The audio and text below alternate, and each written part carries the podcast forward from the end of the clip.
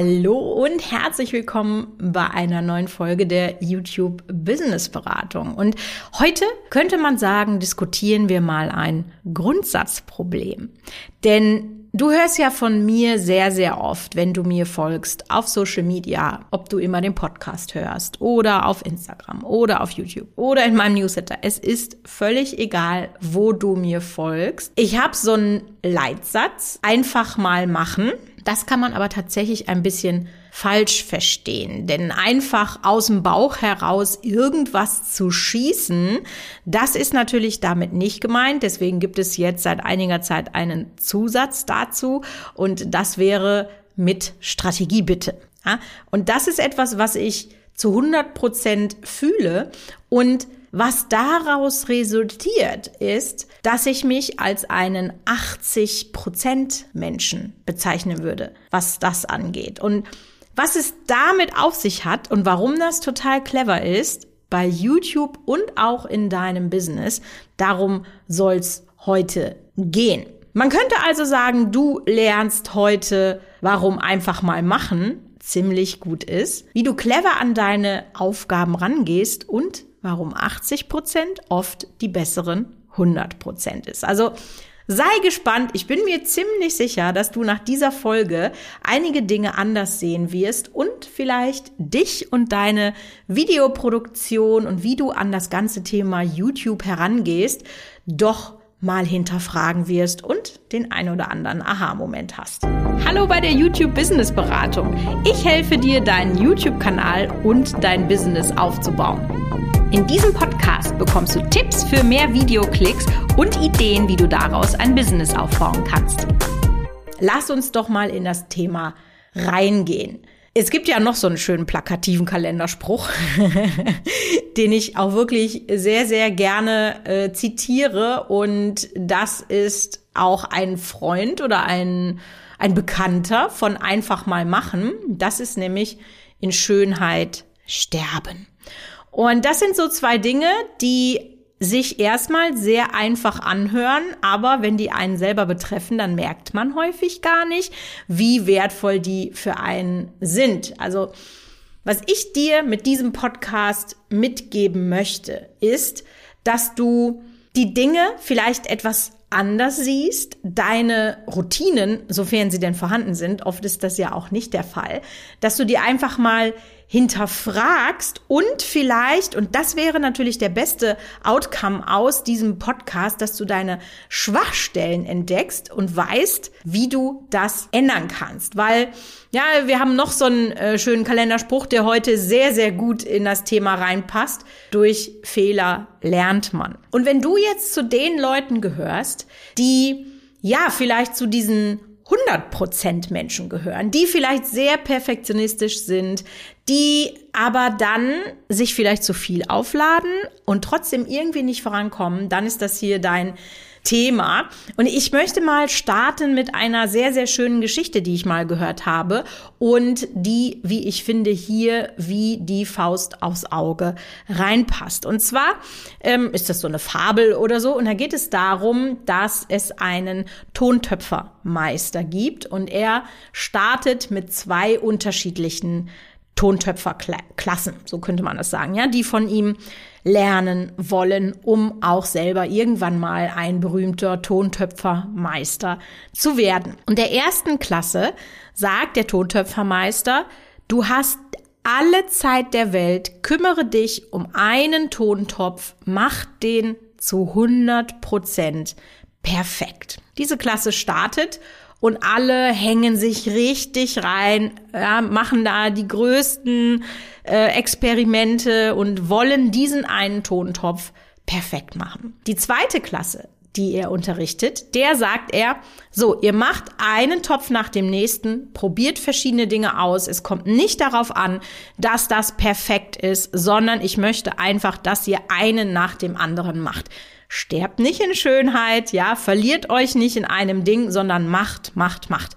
Auch diese Klasse startet und die machen genau das, einen Topf nach dem nächsten. So, nach zwei Wochen kommt er wieder zu den beiden Klassen und jetzt kannst du dreimal raten, welche Klasse letztendlich den perfekten Tontopf gemacht hat. gebe dir einen kurzen Moment. Es war natürlich die, die einen nach dem anderen gemacht haben. Und wenn man sich das mal hinterfragt, warum das so ist, dann wird das auch total schnell logisch. Die haben in dieser Zeit, in diesen zwei Wochen, wo sie wirklich einen Topf nach dem nächsten und das könnten wir ja auch mit Video gleichsetzen, wo sie ein Video, Schrägstrich, einen Topf nach dem nächsten gemacht haben. So viel gelernt über den Einsatz von Werkzeugen, über die Materialeigenschaften, über äh, vielleicht Hacks und Tipps und Tricks haben das da bestimmt nicht so bezeichnet, aber ich mache das jetzt einfach mal. Da haben die so viel drüber gelernt, dass einfach jeder Topf, den sie gemacht haben, immer ein bisschen besser geworden sind. Während die andere Klasse, die sich ja nur mit dem einen Topf da beschäftigt haben, ja, man könnte einfach sagen, die sind in Schönheit gestorben. Die haben sich verkünstelt, die hatten gar nicht die Möglichkeit, so viel auszuprobieren. Und wenn wir das jetzt nochmal auf deine YouTube-Videos runtersetzen, ich sehe das halt immer wieder, wieder, dass gerade YouTube-Anfänger, die das natürlich auch für ihr Business betreiben und dann vielleicht auch einen gewissen Anspruch haben, aber dann merken, oh shit, Videoproduktion ist ja nicht so einfach, wie ich das dachte. Dass die dann so ein bisschen, ja, ich will jetzt nicht sagen verzweifeln, aber ne, ich denke, wenn du dich in dieser Situation befunden hast, dann weißt du schon sehr genau, was ich meine. Die wollen dann dieses erste Video wie den Tontopf perfekt machen. Das wird nicht funktionieren. Das kann ich dir jetzt schon versprechen. Deine ersten Videos auf deinem Kanal werden immer Crap sein. Das war bei meinem ersten Kanal so, das ist bei jedem ersten Kanal so. Ja, wenn du Kanäle findest, die das nicht haben, dann liegt das daran, dass das Kanäle von Leuten sind, die einen anderen Kanal haben, wo das so war. Glaub's mir, ja. Mein Brotkanal hat auch von Anfang an relativ gute Videos, aber ich weiß halt schon, wie es geht. So, ne? Und deswegen ist das völlig normal. Da brauchst du dich weder für schämen, noch brauchst du dich schlecht fühlen. Das ist einfach so. Und das hat dann auch nichts mit Unprofessionalität zu tun. Du gibst mit jedem Video dein Bestes. Und ich glaube, das ist ganz, ganz wichtig, dass wir schon sehen, ja, wir geben nur 80 Prozent, aber wir geben das, was zu dem Zeitpunkt das Beste war. Und natürlich könnte man dann vielleicht jetzt noch 20 Stunden da reinstecken, noch fünfmal was lesen, um dann noch eine bessere Stufe zu erreichen. Oder, und das ist halt das, was ich immer favorisiere, dass du erstmal hochlädst, guckst anhand von Zuschauerbindungen, anhand von Click-through-Rate, also anhand der Daten, die da sind, wie wird das überhaupt vom Zuschauer angenommen? Weil der Worst Case ist ja, dass du 10, 20 Stunden in irgendeinen Effekt reinsteckst und dann fällt er beim Zuschauer durch. Der findet den Effekt total doof und das ist ein Abschaltmoment. Dann hast du 10, 20 Stunden verschenkt. Und etwas, was wir nicht zu verschenken haben als Unternehmer und Unternehmerinnen, ist Zeit. Deswegen es gut zu machen, 80 Prozent fertig zu machen, nicht in Schönheit zu sterben, ist gerade, wenn man eben auch bedenkt, dass du ja regelmäßig hochladen sollst, einfach wirklich wichtig für dich und zeigt dir halt, wie bei dieser Tontöpferklasse, viel, viel mehr. Wenn du mehr und mehr und mehr machst, dann hast du nämlich nicht nur bessere Ergebnisse, sondern du kriegst auch Routine. Du bekommst ähm, Ideen, wie du Dinge schneller machen kannst. Also, dass du zum Beispiel beim äh, Schneiden mit Shortcuts arbeitest, also mit Tastenkombinationen. Äh, das mache ich zum Beispiel total häufig und das spart extrem viel Zeit. Und alle diese Learnings hast du nicht, wenn du nur ein Video im Monat hochlädst oder so. Ja, du musst dir das ja auch so ein bisschen so vorstellen. Ein Video entspricht einem Los und äh, dann haben wir übers Jahr so und so viel Lose in die Lostrommel geschmissen für den YouTube-Algorithmus. Und ja, ich meine, da muss man nicht mal Mathematiker für sein, um zu verstehen, dass wenn ich mehr Videos oder Lose in meine Algorithmustrommel schmeiße, dass die Chance dann höher ist. Ne? Ist, glaube ich, äh, völlig klar. Noch so ein Ding, was auch in diesen Perfektionismus reingeht, ist so ein Beispiel, was ich letztens wieder bei Instagram hatte. Da habe ich ähm, mit einer Followerin geschrieben, wirklich total süß. Und äh, sie war jetzt ganz am Anfang auf YouTube und dann habe ich äh, sie so, sie so, ja, ich muss erstmal das und das machen und das und das waren dann, ja, ich muss erstmal die Schriften festlegen für meinen Text im Video. Und dann habe ich ihr zurückgeschrieben, ich sage, ach, das finde ich total spannend, dass das das erste ist, was du bei einem Videoprojekt festlegen musst. Und dann, als ich ihr das so gesagt habe, war das irgendwie wohl, glaube ich, als hätte ich einen Vorhang von den äh, Augen weggenommen. Also ich sagte, ja, du hast eigentlich total recht. Das ist ja total irrelevant. Also wenn sie jetzt gesagt hätte, ich muss mich um Schnittprogramm kümmern oder ich muss mich um Ton kümmern oder ich muss mich um Beleuchtung kümmern. Man muss sich ja bei Video tatsächlich um sehr, sehr, sehr viel kümmern hätte ich das ja noch verstanden. Aber das Design der Schriften, ja, man braucht eine, eine CI und ein Logo und das alles festgelegt. Das habe ich ja natürlich auch alles. Aber das ist jetzt nicht das allererste, was mir einfällt, wenn ich sage, ich möchte einen YouTube-Kanal starten. Und ich muss sagen, ne, ich habe ja schon gesagt, dass ich mich so als ein 80-Prozent-Mensch fühle. Und als ich früher in der Ausbildung ähm, gearbeitet habe, wenn du es noch nicht weißt, ich bin ja gelernte Goldschmiedin, habe dann auch den Meistertitel da drin äh, gemacht und ich war, ich, ich war nie so perfektionistisch. Ich habe das einfach nicht hinbekommen. Und das habe ich immer als einen Makel empfunden früher. Ja, ich habe immer gedacht, das kann doch nicht wahr sein. Warum sind die Sachen denn jetzt nur zu 80 Prozent gut und warum sind die nicht zu 100 Prozent? ich habe es nicht verstanden und das, dann habe ich mich immer schlecht gefühlt. Und mittlerweile muss ich sagen, vor allem seit ich selbstständig bin, ja, weiß ich diese Fähigkeit, die ich habe, dass ich mir eben nicht zu viel Gedanken mache, ja, dass ich natürlich mein Bestes gebe, dann gucke, was hat gut funktioniert oder kann ich etwas verbessern, weil es gibt immer etwas zu verbessern, ja. Wenn konstruktives Feedback kommt, ja, sehr gerne, herzlich willkommen, dann äh, arbeiten wir da dran. Aber dass ich mir da eben nicht so einen Kopf mache, muss ich sagen, ist eine sehr, sehr, sehr wertvolle Fähigkeit, die meiner Meinung nach mit Geld nicht zu bezahlen ist. Und letztendlich, was wir mit diesen 80 Prozent ja machen, ist nichts anderes als Dinge zu testen. Und bei einem Test ist auch immer ganz wichtig, und da habe ich auch oft das Gefühl, dass das zu kurz kommt, sei das jetzt bei YouTube oder auch im Business, völlig egal.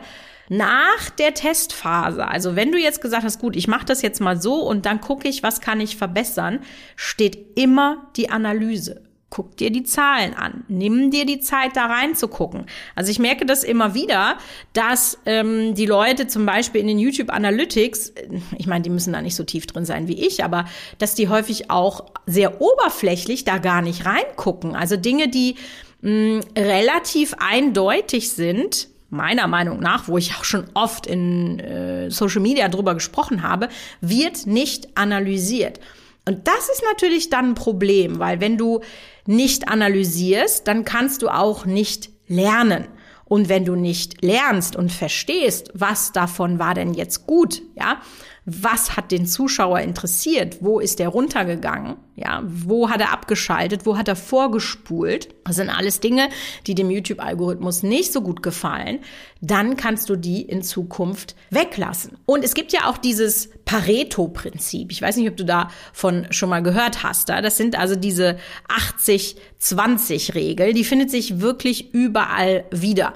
Hm, das äh, kann zum Beispiel sein, dass äh, deine Klicks bei YouTube, also 20 Prozent deiner Videos werden für 80 Prozent deiner Klicks sorgen. Ja, oder 20 Prozent der Mitarbeiter im Unternehmen sind für 80 Prozent des Umsatzes verantwortlich oder schaffen 80 Prozent der Arbeit weg. Das ist wirklich total verrückt, dieses Pareto-Prinzip. Also wenn du das noch nicht kennst, liest dich da sehr gerne mal an. Auch so ein Ding ähm, aus dem Videoschnitt zum Beispiel oder auch aus der Programmierung von Webseiten, ja, die letzten 20 Prozent brauchen 80 Prozent der Zeit. Das heißt, wenn du das jetzt nochmal von so einem Business äh, Standpunkt aus betrachtest, ja, die ersten 80 Prozent brauchen nur 20 Prozent der Zeit. Und da siehst du mal, was für einen Hebel du hast. Und, und das ist auch nochmal ganz wichtig, Zuschauer bei YouTube sind viel hm, ja, soll ich sagen, vergebender oder hm, mir fällt das Wort jetzt nicht ein. ich will nicht sagen anspruchsloser, aber du weißt schon, was ich meine. Die letzten 20 Prozent, in die du so viel Arbeit reingesteckt hast, die sieht und hört oft keiner. Ja, das ist einfach mal ein Fakt. Und ich kann da auch noch mal ein Beispiel nennen, ja. Wenn du jetzt sagst, ähm, boah, technische Ausstattung, ja, dann ist das wichtig. Aber ganz ehrlich, ob du mit deinem Handy filmst oder mit einer 5000 Euro Spiegelreflexkamera, die richtig fancy Shit machen kann, ist am Anfang total egal. Wenn du dich nachher, nach hinten raust, weiter hochleveln willst, dann kann man darüber mal nachdenken. Wenn es also wirklich nichts mehr gibt, außerdem zu optimieren, dann kann man darüber nachdenken. Aber bis du dahin kommst, dann hast du mindestens einen Play-Button äh, bekommen und äh, schon jede Menge Kunden und Reichweite durch YouTube bekommen. Also deswegen unterschätzt das nicht, wie positiv dieses Pareto-Prinzip sich auf deine ja, Arbeit und äh, Schaffen bei YouTube, aber auch in deinem Business auswirken kann. Und ich will dir mal so ein paar Dinge geben an Ideen, so clevere Ansätze. Wie kannst du denn jetzt vielleicht, wenn du ein Perfektionist bist oder ähm, ja dir noch keine Routinen geschaffen hast, wie kannst du denn dann deinen Alltag organisieren, damit das für dich auch gut funktioniert mit den 80 Prozent? Das erste, was ich dir wirklich empfehlen würde, ist, dass du dir jede mögliche Routine einrichtest. Also, das heißt, wenn du deinen Videocontent, der hat ja im Prinzip drei Stufen. Der muss geplant werden, der muss gedreht werden, der muss geschnitten werden.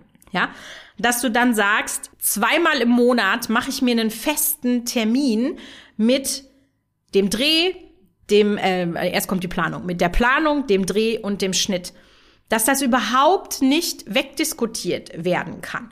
Genauso die Analyse. Setz dir einen 14-tägigen Rhythmus, damit du verstehst, was geht auf deinem YouTube-Kanal ab, was geht in deinem Business ab, was auch immer. Ja? Schaffe dir dafür feste Termine, denn Struktur ist das halbe Leben. Ich spreche oft mit euch ähm, und das größte Problem, was ihr häufig habt, ist diese Strukturlosigkeit, dass es keinen Redaktionsplan gibt oder dass man nicht weiß, welche Themen es sind. Und deswegen kommt dann eben auch diese ja, Pausen auf dem YouTube-Kanal zustande. Und deswegen würde ich dir wirklich empfehlen, da Routinen einzuführen. Und aus eigener Erfahrung kann ich dir sagen, tatsächlich, dass je mehr Erfahrung du hast, umso leichter wird dir diese 80% Mentalität fallen. Das bedeutet, am Anfang, vor allem wenn du natürlich so ein 100% Mensch bist und zu diesem Perfektionismus neigst, ist das extrem schwer für dich loszulassen. Und loslassen ist was, das musste ich auch tatsächlich sehr, sehr lernen. Ich bin da nicht gut drin. Ich bin da wirklich nicht gut drin, aber wenn du Mitarbeiter hast, dann hast du gar keine andere Wahl, als loszulassen. Und du musst ja dann dafür sorgen, dass es läuft. Und dann hast du halt keine Zeit, gewisse Dinge umzusetzen. Und deswegen das bedeutet immer, man muss loslassen. Und ich übe mich da drin und ich werde auch besser, muss ich sagen.